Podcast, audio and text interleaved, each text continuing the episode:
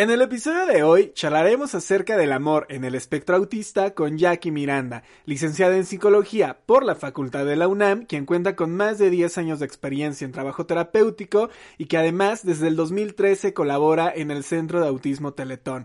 No te puedes perder este podcast porque descubrirás que en el amor existe una gama de colores y diversidad y que no todo es blanco y negro. Recuerda seguirnos en nuestras redes sociales y compartir este episodio si te ha gustado. En el arte de charlar creamos un espacio con especialistas, expertos y amigos en el que hablamos acerca de todos, sí, todos esos temas que nos causan enredos en nuestra cabeza. Compartimos nuestras vivencias y experiencias para hacer de tu día a día un momento único. Yo soy Carlo Castillo y es todo un placer estar con ustedes. Comenzamos.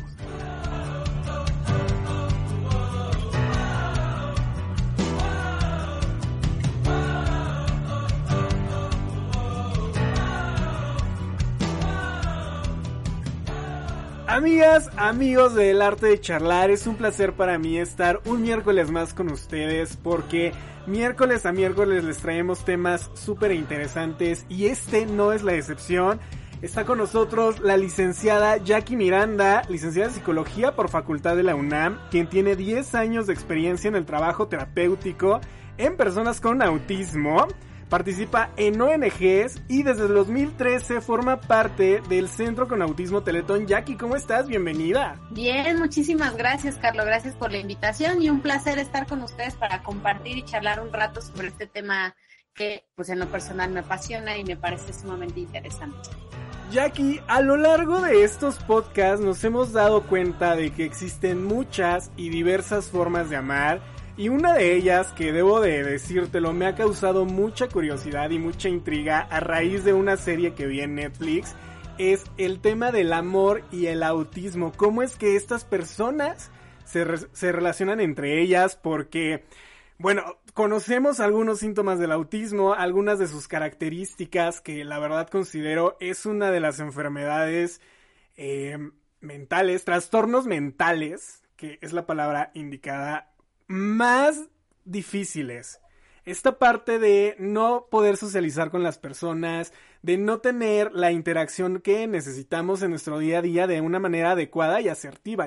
Exacto, es un tema muy interesante y me voy a permitir eh, este, retomar mucho de lo que acabas de decir, eh, porque efectivamente es un trastorno o una condición compleja porque no es visible. Probablemente por eso se vuelve más complejo, ¿no? Cuando hablamos de algo mejor un trastorno, dificultad, eh, en este caso alguna discapacidad, cuando es visible pareciera que entonces existe, pero cuando no es tan visible o tan evidente, parece que es mucho más complicado para los que están del otro lado entender de, dónde surge esta dificultad que tú bien dices social, comunicativa y demás, ¿no? Entonces, yo creo que la serie que, comentas de, de Netflix, muy buena, por cierto, quien no la haya visto, invitarlos a que la vean, me parece una muy buena proyección de lo que realmente eh, significa, por una parte, el amor en general, por otra parte, el amor dentro del espectro, o sea, muchas de las personas dentro del espectro del autismo que aman, todos aman, todos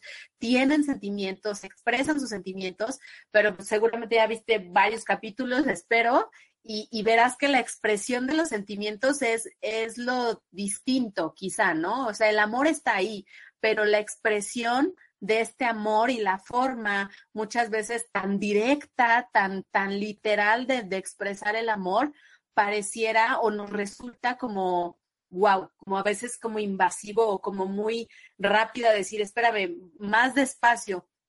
Sin embargo, yo que he visto algunos capítulos y que también me, me, me he apasionado por la serie, yo creo que hay muchas cosas o yo me cuestionaría si realmente solamente esas cosas del amor pasan en el espectro o no sería tan sano, quizá también algunas cosas eh, dentro del amor, hablarlas de manera natural en las personas que no somos dentro del espectro, o sea, preguntar, ¿está bien que te bese? ¿Está bien si ahora te tomo de la mano? ¿Está bien si ahora te toco o no te toco? ¿No? Que a lo mejor de repente como neurotípicos o personas que no tienen autismo decimos, ay, pues claro que está normal, ¿no? O es natural o es esperado pero pues, no sabemos si la, la otra persona le gusta que la amen así o no. Esta parte de la que haces mención de que nosotros ya normalizamos estas eh, acciones, el tocarnos, el besarnos, el que ya sabemos desde la primera cita tal vez qué es lo que va a pasar, creo que es algo que define muchísimo a este tipo de, de amor, el amor que se vive dentro del espectro. Pero eh, primero quiero arrancar con una pregunta. Eh, sabemos que el enamoramiento y el amor son dos cosas total y completamente diferentes. Por un lado tenemos el enamoramiento, que es toda esta parte de los químicos, de todas estas cosas que se generan en nuestro cerebro, de esta droga me atrevería a llamarle droga. De hecho, hay una película que me encanta que se llama Amor y otras adicciones. Y creo que el enamoramiento entra dentro de estas adicciones. Y por otro lado tenemos el amor. Esta eh, acción, este verbo en el que nosotros decidimos estar con esa persona. Una persona que vive dentro del espectro autista logra identificar la diferencia entre ambas o existe alguna confusión en estos términos. Es una pregunta muy buena y qué bueno que la haces porque creo que es bien importante para quienes, para quienes somos terapeutas y trabajamos con, con personas con autismo, el tema social y el tema amor, enamoramiento, relaciones de pareja, es algo que se trabaja desde chiquitos, ¿no? Y puede sonar raro, así como, ¿cómo? ¿Cómo que lo trabajas desde chiquito? Sí, o sea, trabajas desde pequeños el, a ver, ¿cómo se saluda a la gente? ¿No? si tú partes de que una persona con autismo tiene un pensamiento literal, es decir, lo que tú lo dices lo interpreta de manera literal, e incluso por su propia seguridad, ¿a quién le puede dar beso una persona con autismo? Probablemente solo a mamá, ¿no? En la mejilla. Y nada más. No está obligado a darle beso a ninguna otra persona. Y no solo a una persona con autismo, ¿sabes? creo que hoy en día ya también a cualquier niño, pues obligarle a que ándale, dale beso a todos que llegas y saludas, pues se vuelve un poco agresivo. Pues para quienes trabajamos con personas con autismo, esta parte social y esta parte de comprender em, con quién puedes relacionarte, cómo puedes relacionarte, se trabaja desde pequeños. Y justo cuando llegan a la adolescencia, las personas con autismo o sea, pasan la misma crisis de adolescencia que los demás, ¿eh? O sea, se vuelven más irritables, todo les molesta, están en contra de todo, buscan esta parte de la identidad y que si de por sí les cuesta la parte social, todo este cambio bioquímico y, a este que, que su, su, cuerpo sufre, digamos, pasa, o sea, pasa como cualquier otro chico. Y se viene toda una ola de emociones que muchas veces para ellos es muy difícil de gestionar. Por eso la intervención en personas o adolescentes con autismo es bien importante y bien compleja si no han tenido un, un, un antecedente terapéutico, porque generalmente si no sabes que tienen autismo, pueden confundirse con chicos con ansiedad, con chicos con depresión, con chicos que son este, desafiantes, pueden empezar a presentar conductas de autolesión, conductas antisociales, vamos a llamarle. Si no sabes que tiene autismo, puedes pensar esta otra parte. Si tú sabes que tiene autismo, pues debes de estar alerta y, y saber que ese periodo es crítico y tú tienes que orientar al adolescente para decir, a ver, mira, esto que sientes se puede deber a que tu cuerpo tiene muchos cambios hormonales, a veces estás contento, a veces estás enojado. Esa chica te gusta mucho, pero tú no puedes llegar y tocarla, por ejemplo, ¿no? Se tiene que preguntar. ¿Puedo, cómo, cómo lo pregunto? tampoco puedes llegar a decir, oye, te ves muy bien, ¿te puedo tocar? No. O sea, tienes que primero establecer una relación de confianza. ¿Qué significa la confianza? La confianza es bla, bla, bla. si te fijas en el autismo es desglosar todo, paso a paso a paso. Muchas cosas que nosotros hace rato decías, las primeras citas y demás, como que ya infieres, así de, pues en la primera cita me tengo que arreglar, en la primera cita tengo que em, hablar muy bien, eh, tengo que darle más tiempo, cosas que nosotros socialmente aprendemos por otros, por nuestros padres, nuestros amigos, nuestros círculos. Las personas con autismo necesitan que se les explique de manera detallada. Así de paso uno, vas a tener una cita y creo que lo has visto en la serie. ¿Qué necesito? Preparar lo que me voy a poner. Paso uno. ¿Qué me voy a poner? Ah, paso dos. Eh, le voy a preguntar a la persona cómo se siente y vamos a tener una plática. En la plática ella pregunta y yo respondo, como esta parte bidireccional. Y por eso sí es, sí es posible que el enamoramiento y el amor se confundan dentro del espectro, porque depende mucho del nivel de habilidades que tenga cada persona dentro del espectro. Y tú lo viste en la serie, es muy diverso. Hay personas con una comprensión o un pensamiento mucho más reflexivo, hay otros que es un pensamiento más concreto, necesitan que les expliquen de manera más específica. Hay otros personajes que solitos llegan a elaborar otras ideas o a tener como más iniciativa para invitar a la otra persona. Y hay quienes parecieran un poco más tímidos, que en realidad lo que necesitan es que tú les expliques por dónde ir o por dónde trazar este, esta, esta tramo de la cita y qué sigue después de una cita, qué puedo hacer, qué no puedo hacer, etcétera. Hace rato que decías de la película, hay una película buenísima que no sé si han visto que se llama Adam, así tal cual es el nombre Adam. Es muy buena, es una película que trata sobre autismo, pero que trata sobre amor y, trata de esta complejidad de, realmente me enamoro de ella, pero la chica se, también se enamora de él, es una chica que no tiene autismo y un chico que tiene autismo. Él sabe y reconoce su condición y sabe lo complejo que es relacionarse con ella porque sabe que él es muy directo y muy explícito y ella espera otra cosa y él le dice que yo lo sé, pero no lo puedo hacer porque yo soy así y si tú no te sientes a gusto conmigo así, pues esto no va a funcionar. Entonces, creo que también esa conciencia que muchos de ellos tienen de ser distintos, de estar dentro del espectro, híjole, a veces también es bien complicado dentro, cuando guardan una relación con alguien que no está dentro del espectro. Cuando son personas que los dos están en el espectro, me parece que ahí puede haber un poco más de quizá empatía en ciertas cosas. Pero cuando es alguien dentro del espectro y alguien que no está, híjole, sí empiezan a, suceder un, par de cosas. No digo que sea imposible, ah, existe y hay muchos, muchos casos, pero mm, requiere de un nivel de empatía y de respeto importante hacia uno mismo y hacia la otra persona. Entonces, concreto sí se puede confundir súper rápido el enamoramiento y el amor. Y yo te diría, a todos nos pasa, ¿eh? No nada más a las personas con autismo. Y entonces uno dice, ah, estoy, lo amo y la amo. Y tú dices, no, no la amas. Estás en la etapa rosa y date chance, conócela, conócelo y entonces sabrás si realmente lo que es el amor. Y estaría padre y definir que, cuál es la diferencia entre enamoramiento y amor cada persona seguramente tiene una definición de en qué momento brincas del enamoramiento al amor. Sí, no, en efecto, eh, esta parte de no saber qué es el amor, el enamoramiento, es algo súper complicado y creo que no nada más en el espectro, sino en nuestro día a día. Nosotros nos confundimos, nos equivocamos, no tenemos buenas elecciones en cuanto a relaciones y creo que a todos en algún momento nos ha pasado y, y ellos considero que lo tienen todavía más difícil, pero también considero que el amor que ellos tienen es más puro, es más inocente.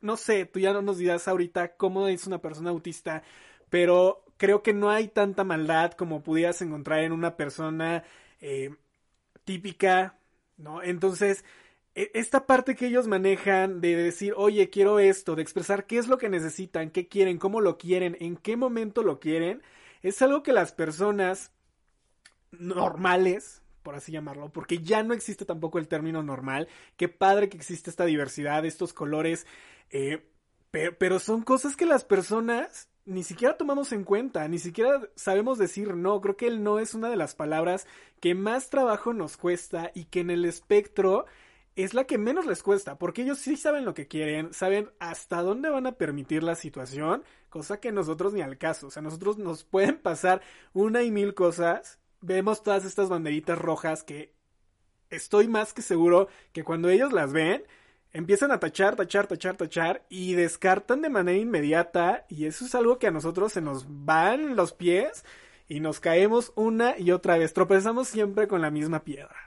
Exacto, exacto, es la mejor frase, tropezamos siempre con la misma piedra y nos pasa porque acabas de decir algo muy, muy bueno, esta neurodiversidad humana que es innata de la especie humana y que hoy afortunadamente es un poco más visible, un poco más respetada en todo, en todo ámbito y sentido, justamente las personas con autismo decimos, ¿no? Tienen dificultades sociales. Sí, efectivamente tienen dificultades sociales. Una de sus grandes dificultades es que les cuesta trabajo anticipar o leer a la otra persona con base a lo no verbal. Por ejemplo, ahorita que tú y yo estamos en la entrevista y, tú te, yo te estoy viendo, tú me estás viendo, hay una lectura que tú haces de mí y yo de ti, simplemente con vernos, ¿no? Entonces, es simplemente con vernos en la cámara, ver nuestros gestos, el tono de voz que utilizamos, si me muevo mucho, si no me muevo, tú puedes decir, bueno, está a gusto, le gusta el tema, o está a disgusto, como que ya no me quiere contestar. Tú haces inferencias dependiendo de cómo me ves, ¿no? Si me muevo, si no me muevo, si estoy sonriendo o no, tú infieres, ah, se siente bien, se siente mal, le está gustando, no le está gustando. Eso es difícil para una persona con autismo una persona con autismo quizá me puede estar viendo y, me puede, yo le puedo preguntar o él me puede preguntar algo y si yo contesto, por ejemplo, ¿te gustó el regalo de cumpleaños? Y yo le digo, uy, sí, no sabes, estuvo padrísimo, ¿eh? No, hombre, lo mejor que me pudiste haber dado. a lo mejor ese tono, los gestos que utilicé, tú dices, pues estás siendo sarcástica, ¿no? En realidad no le gustó tanto pero tú haces esa inferencia. Una persona con autismo no la hace y dice, ah, ok, qué bueno que te gustó. No, no me gustó, que no estás viendo mi cara, no estás viendo mi tono, era un sarcasmo. Bueno, el sarcasmo, la metáfora, el doble sentido, eh, los chistes, todo eso es bien complicado de descifrar por alguien con autismo. Por eso, cuando son adultos, sobre todo, es como, ay, es muy antisocial, ay, es que no tiene amigos, es que no le gusta bromear, más que no le gusta es que a veces no te entiende, no entiende cuál es la broma o cuál es el chiste o el sentido. O le dije algo y lo interpretó literal. Pues sí, porque tiene un pensamiento que se llama lineal, que es literal.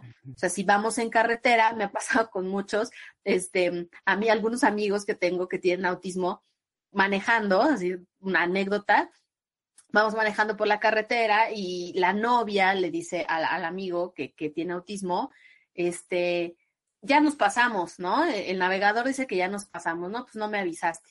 No, pues es que no estás poniendo atención. Total, empiezan a discutir y él le dice, bueno, ya dime por dónde me voy. Y ella en un tono sarcástico que todos los demás entendimos, dijo, no, pues si quieres ya súbete al puente y nos regresamos. Y pues él se subió al puente, efectivamente tomamos el retorno y nos regresamos. Entonces digo, no, pero ¿por qué hiciste eso? Porque tú me dijiste, dijiste, pues si quieres súbete al puente y pues me subí al puente. Pero era sarcasmo, ay, pues es que yo no te entendí. Pues ¿qué no viste mi cara? Pues no, porque voy manejando, o te veo a ti o manejo. ¿Qué no escuchaste mi voz? Pues sí la escuché, pero la escuché igual que siempre. Entonces esos matices de voces, todas estas cosas del lenguaje social, o sea, es bien complicado de descifrar para una persona con autismo.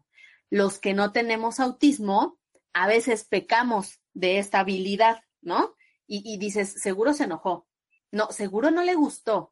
No, no, no, no. No me invitó porque hace un mes yo no la invité a mi fiesta de no sé qué, entonces seguro no me va a invitar. O sea, a veces pecamos de hacer inferencias y, de repente ya nos creamos unos cuentos súper elaborados y guiones de película que ni al caso, ¿no? Entonces, en estos polos que tú dices, de ellos tienen a veces un amor como más puro, más inocente, justamente porque su pensamiento directo y lineal, si les gusta te va a decir me gustó, si no le gusta va a decir no me gustó, fue muy mala la forma en la que me besaste porque tu lengua es muy rara y no me gusta que tu saliva esté en mi boca, ¿no? Y tú vas a decir, ¿cómo me dijo eso? Pues porque le preguntaste que si te gustó el beso y él te dijo que no, que lo hiciste muy mal o que a lo mejor para él no es correcto.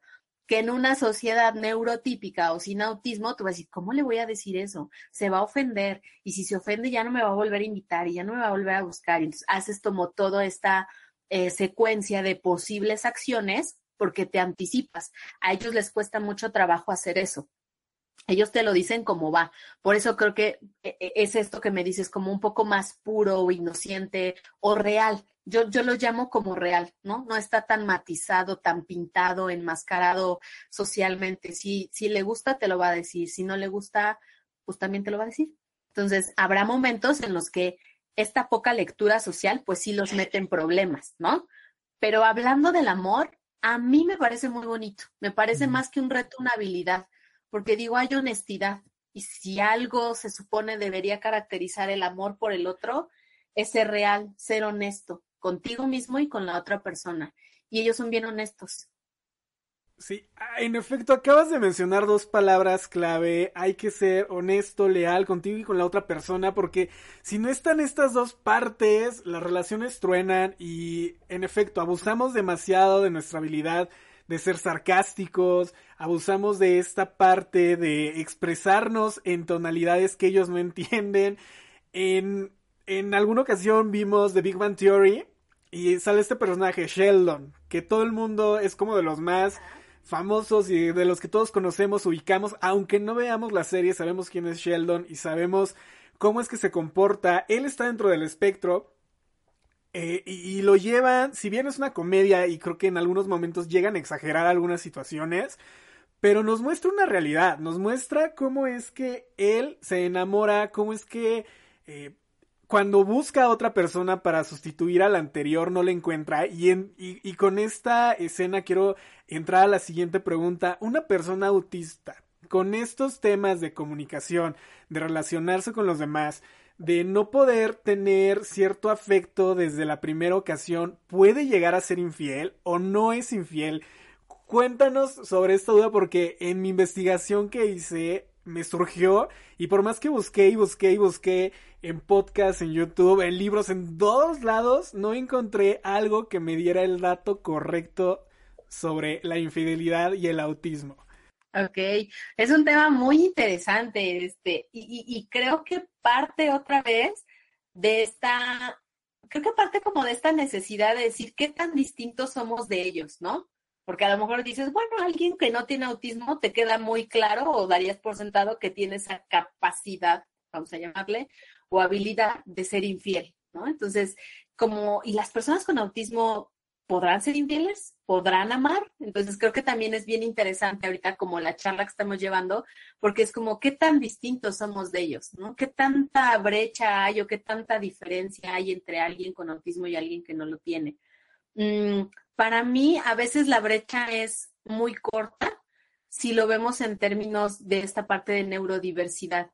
¿Puede ser infiel? Claro que puede ser infiel, pero más allá de, de del constructo de infidelidad. O sea, si tú me dices, una persona con autismo puede ser infiel, yo te podría decir, sí, podría besar a otra persona aunque tuviera novia, porque esta persona número dos le gustó mucho. Y como tiene dificultad para entender que cuando tienes una relación acá con la persona A, no podrías tener una relación con la persona B porque eso hace sentir a la persona A poco valorada, este, y no respetada, etcétera, etcétera. En ese término yo te podría decir sí, probablemente sí podría ser infiel, pero que la persona con autismo entienda el constructo de infidelidad que como sociedad hemos construido, esa es otra cosa muy diferente, ¿no? Entonces, de ahí viene toda esta parte que te decía, cuando empiezan las relaciones con personas con autismo, sí es bien importante tener como un coach, ¿no? Que te diga, ok,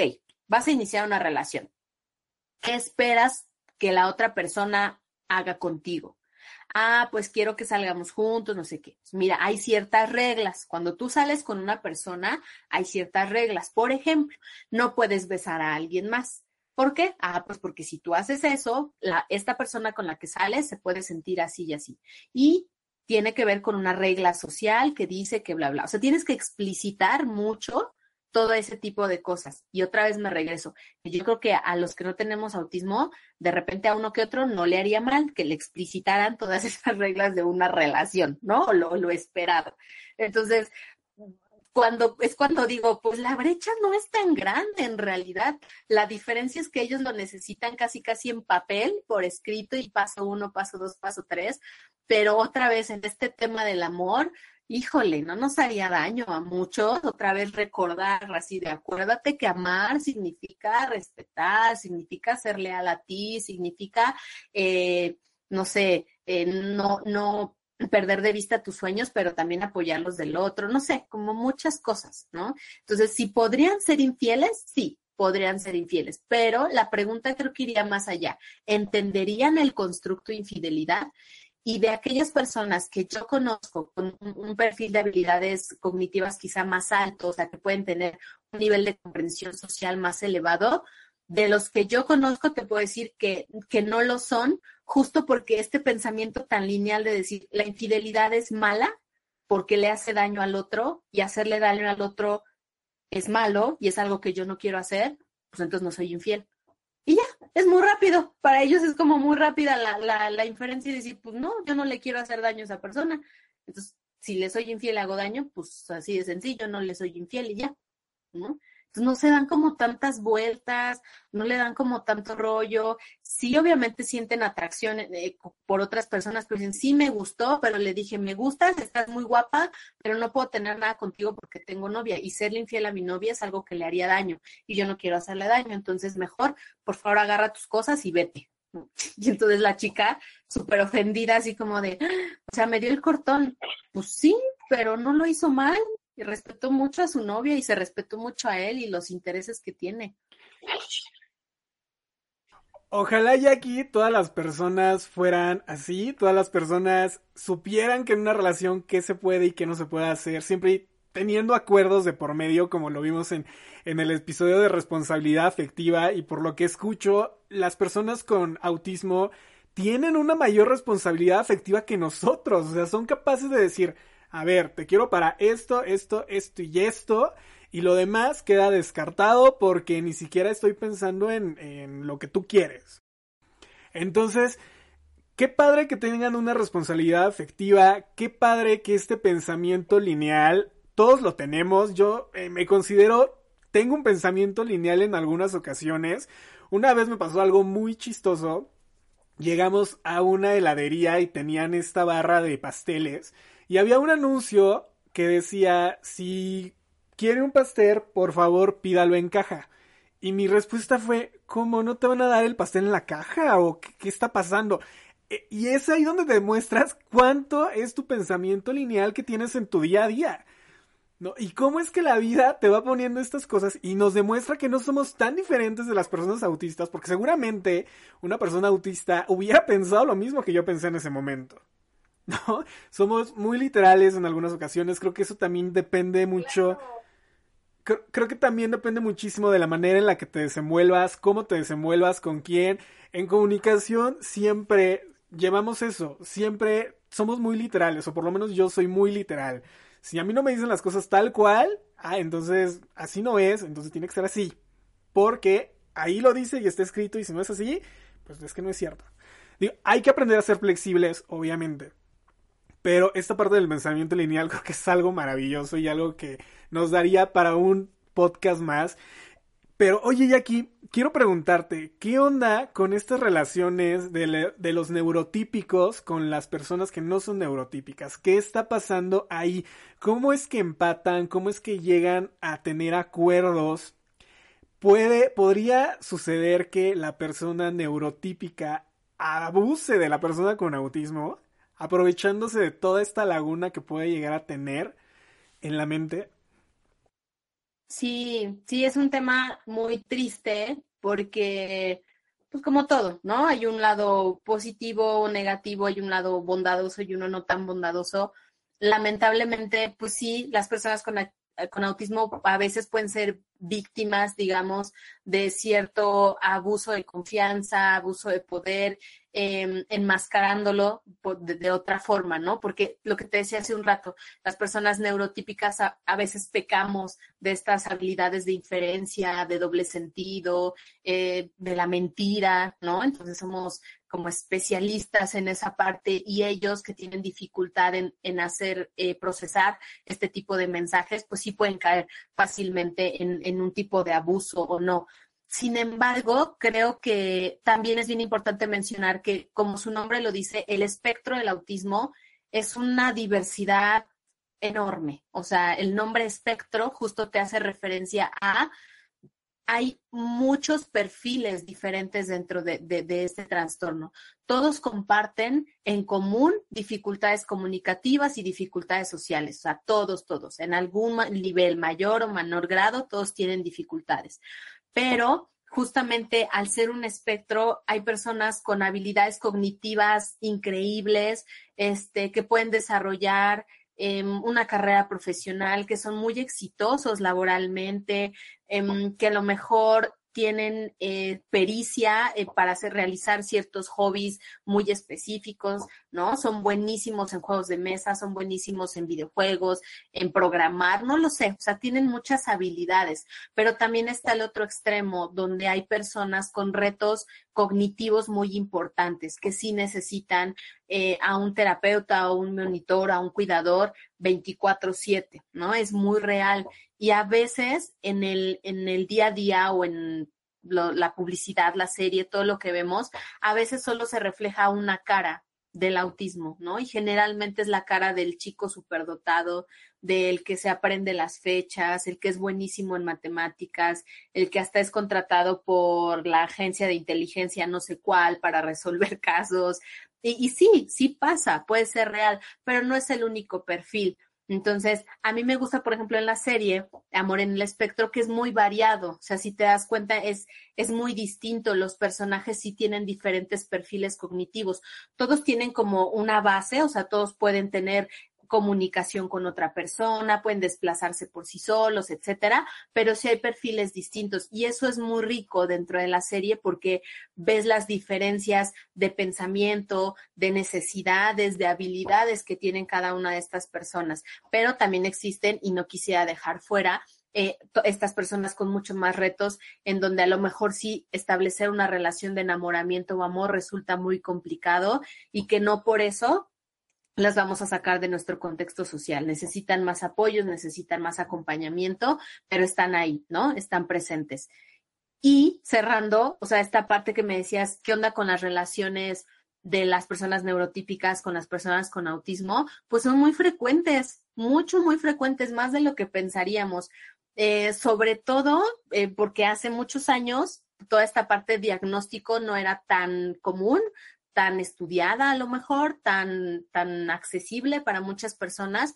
Pues, hoy en día existen muchos adultos muy funcionales que tienen autismo, ¿no? Entonces, que si hoy se someten a una valoración diagnóstica, seguramente podrían confirmarles que efectivamente tienen autismo, que si tienen dificultades y retos sociales y comunicativos que entran dentro del diagnóstico, pero que yo siempre creo que si ya tienen una vida hecha, ya son adultos funcionales, muchos incluso con familia y demás, el diagnóstico te serviría para entender quizá por qué siempre se te ha dificultado los chistes, por qué siempre te dicen que no tienes amigos, etcétera.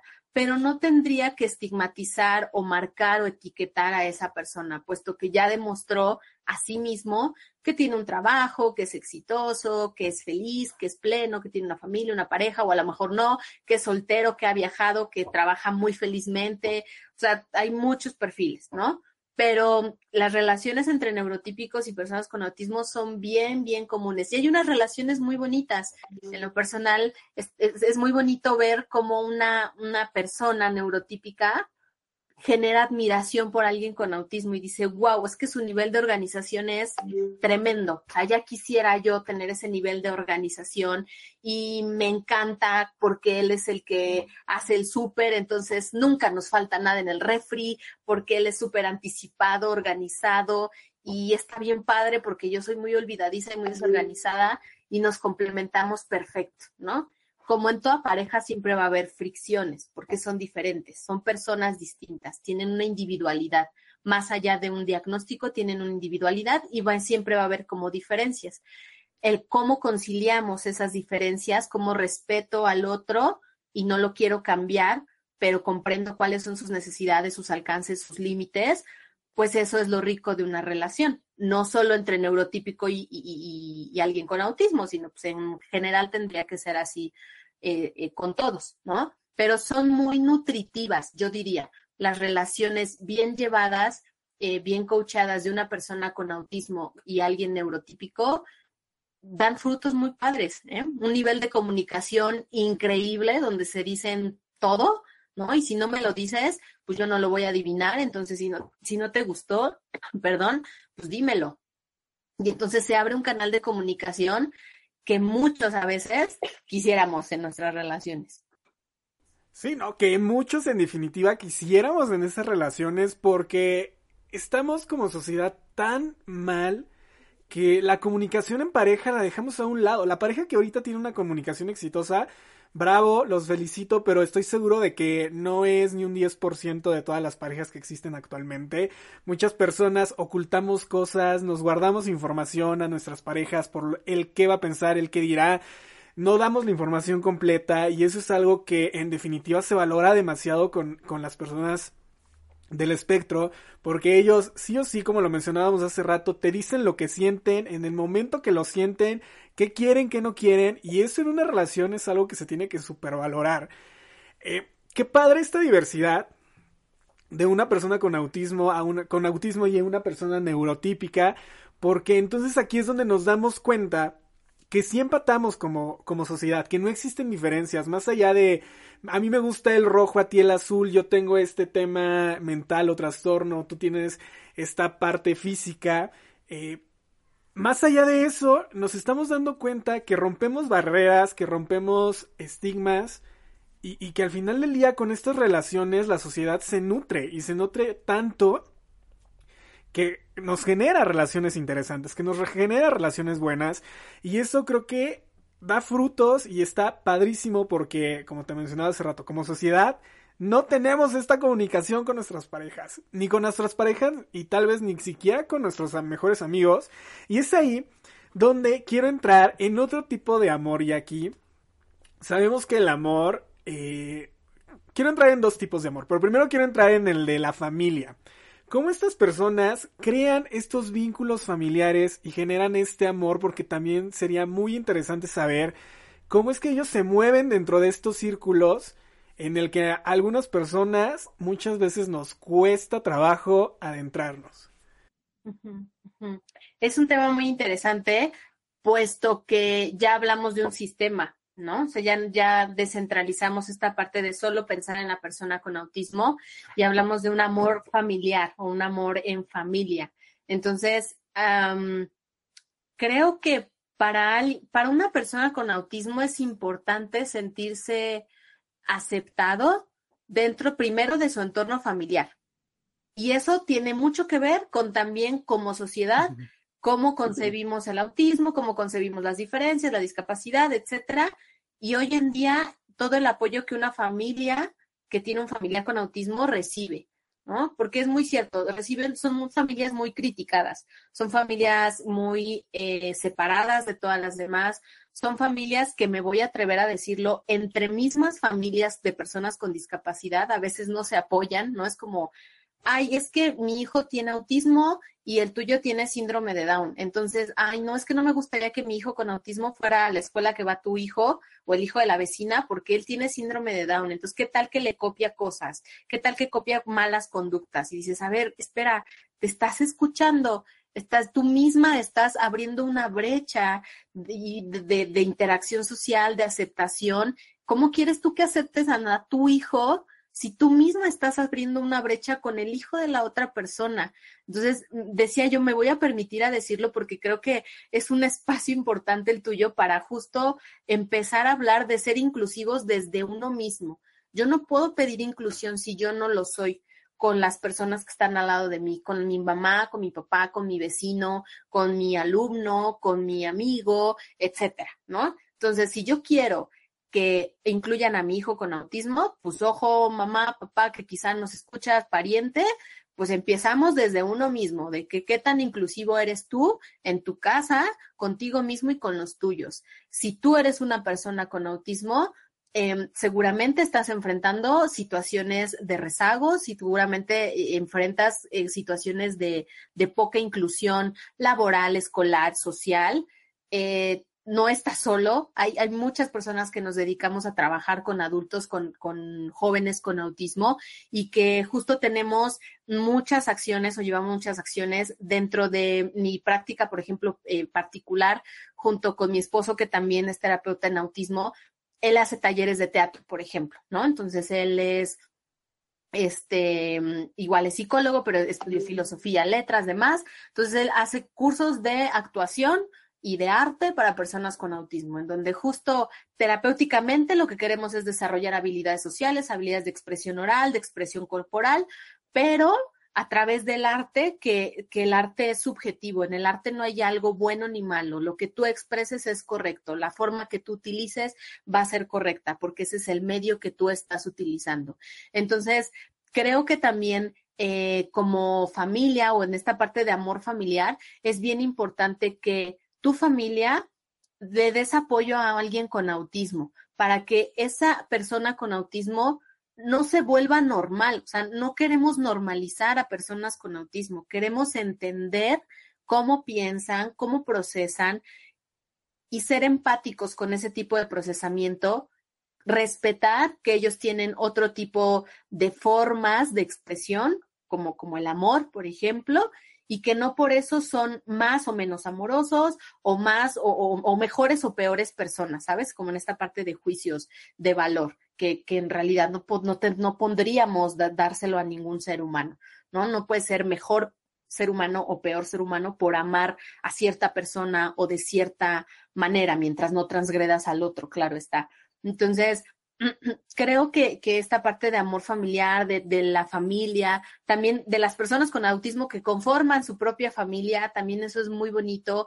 En algunos casos, eh, hablando de esta parte social, pues son papás empáticos con los chicos, con las chicas, este, entienden de repente un poquito más como esta parte de, de expresar las emociones como van, ¿no? Sin tantos filtros.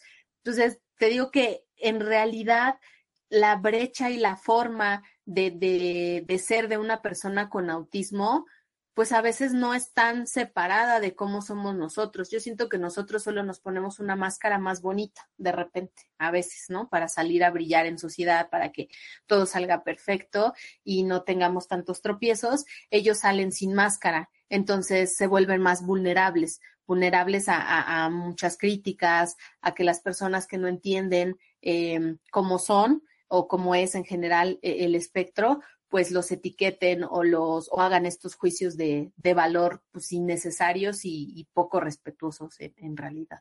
Hay dos conceptos que quiero resaltar de esto que nos dices. El primero es la inclusión, las etiquetas. Como sociedad latinoamericana creo que si bien hemos evolucionado poco a poco en todo este tema, poco a poco vamos siendo más incluy incluyentes, más diversos, vamos aceptando las diferencias que existen, vamos quitando este concepto de normal, porque creo que actualmente ya no debe de existir este concepto de normalizar. Debemos de ser diversos, debemos de, de ser, de ver el mundo en colores. Nada es blanco ni es negro. Hay una gama de colores impresionantes que debemos de aceptar debemos de, de, aceptar que cada persona es total y completamente diferente. A mí me gusta el verde, a mí me gusta el azul, a ti te gusta el carro. Eh, Petit, a mí me encanta la camioneta suburban enorme, entonces hay que aceptar todas estas diferencias y convivir con estas personas. Al, algunas veces como sociedad también los hacemos menos, mostramos esta parte comprensiva que ni nosotros mismos tenemos hacia nosotros. Y aquí es donde quiero preguntarte acerca de el último amor.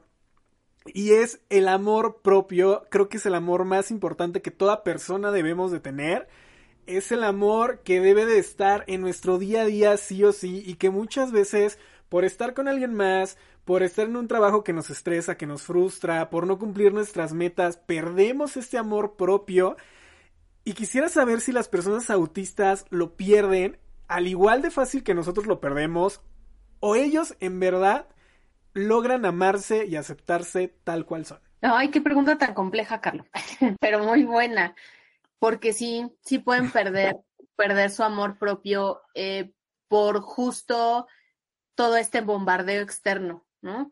Lamentablemente también, eh, pues me ha tocado de cerca muchos adultos y muchos chicos con, con autismo en donde dejan de ser lo que ellos son o justo te dicen, es que mm, prefiero no ir a la fiesta porque yo sé que hay muchas luces y eso hace que aletee y aletear está mal para los demás, entonces como me van a ver mal, pues mejor no voy.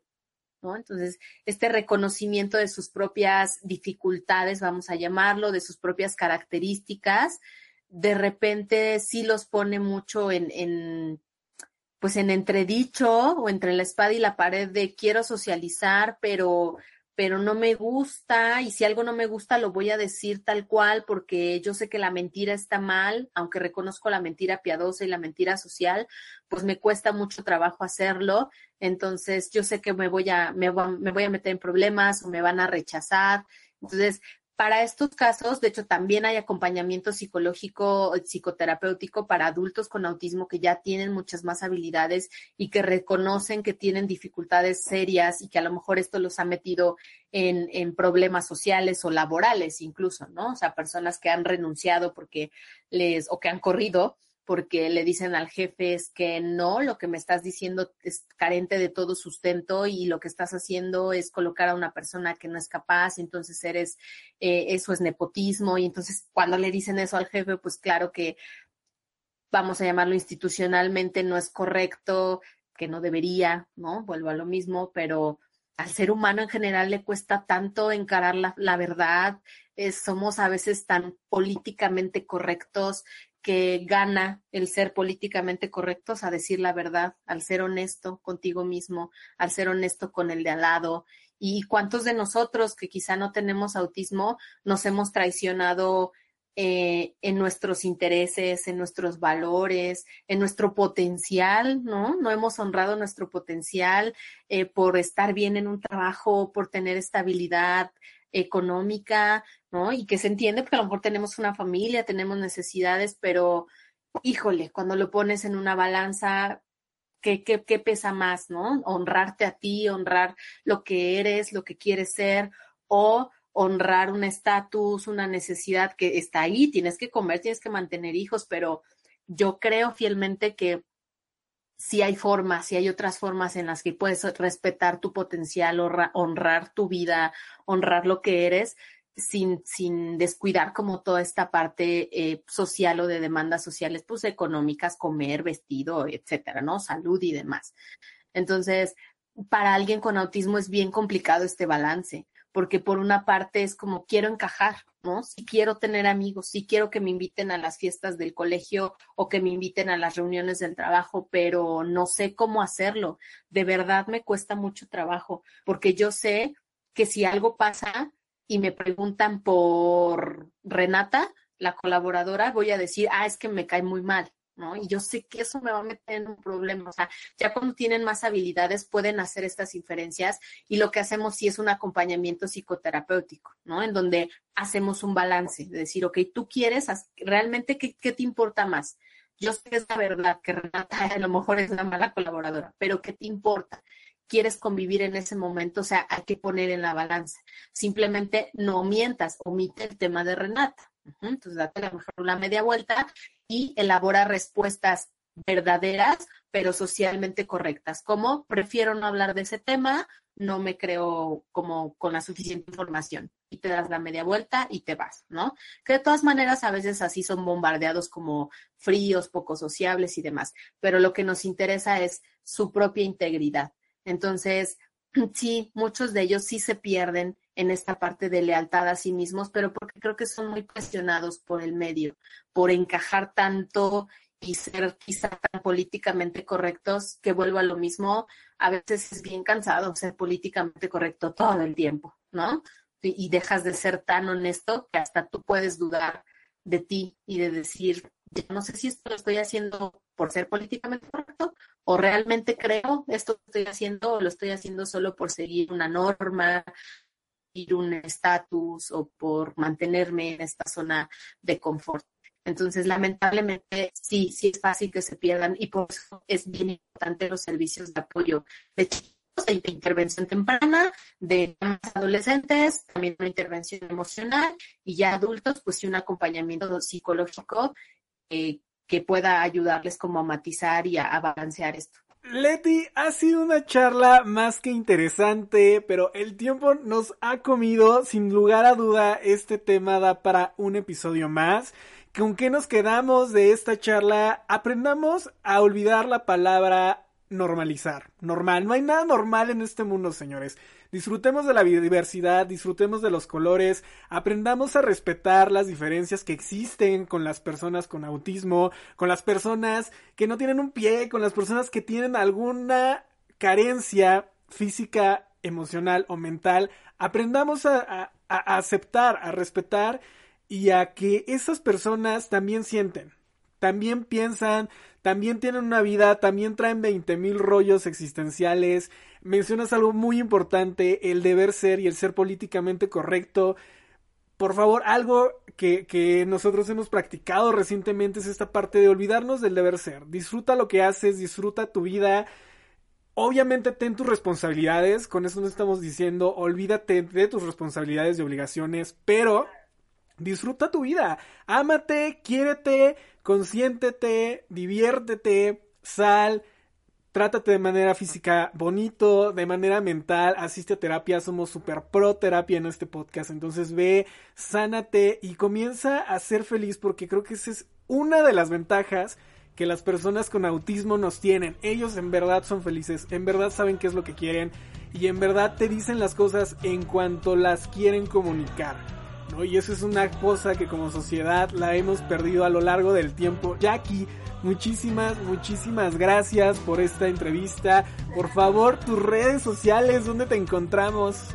Sí, claro que sí, pues muchísimas gracias. Nos pueden encontrar en Instagram como Pupa Autismo, en Facebook también estamos como Pupa Autismo, somos una asociación civil y justamente nos dedicamos a atender desde pequeños, adolescentes y adultos con todo esto que les acabo de mencionar evaluaciones diagnósticas, terapias, eh, talleres de, teatro para jóvenes con autismo y también nuestro equipo, que por ahí también está nuestra psicóloga, que ya da toda esta parte del acompañamiento eh, psicoemocional también a personas con autismo, a sus familias. Entonces somos toda una red de, de profesionales que ahí vamos creciendo y que nos encanta lo que hacemos. Entonces, y justo, me, me encantó tu cierre de quitar la palabra normalizar y que este estándar, ¿no? Apegarnos a este estándar de normal. Nada más apéguense a la única norma de la vida que es ser feliz y ser leal a ti y a lo que tú quieres y a lo que tú sueñas y eres. Nada más. A eso venimos a este mundo ya que a ser felices y olvidarnos de las diferencias. Jackie, una vez más, muchísimas gracias por acompañarnos en esta charla y gracias a todas y todos los que se conectan cada miércoles para formar parte de esta historia para formar parte de El Arte de Charlar. Recuerden seguirnos en todas nuestras redes sociales.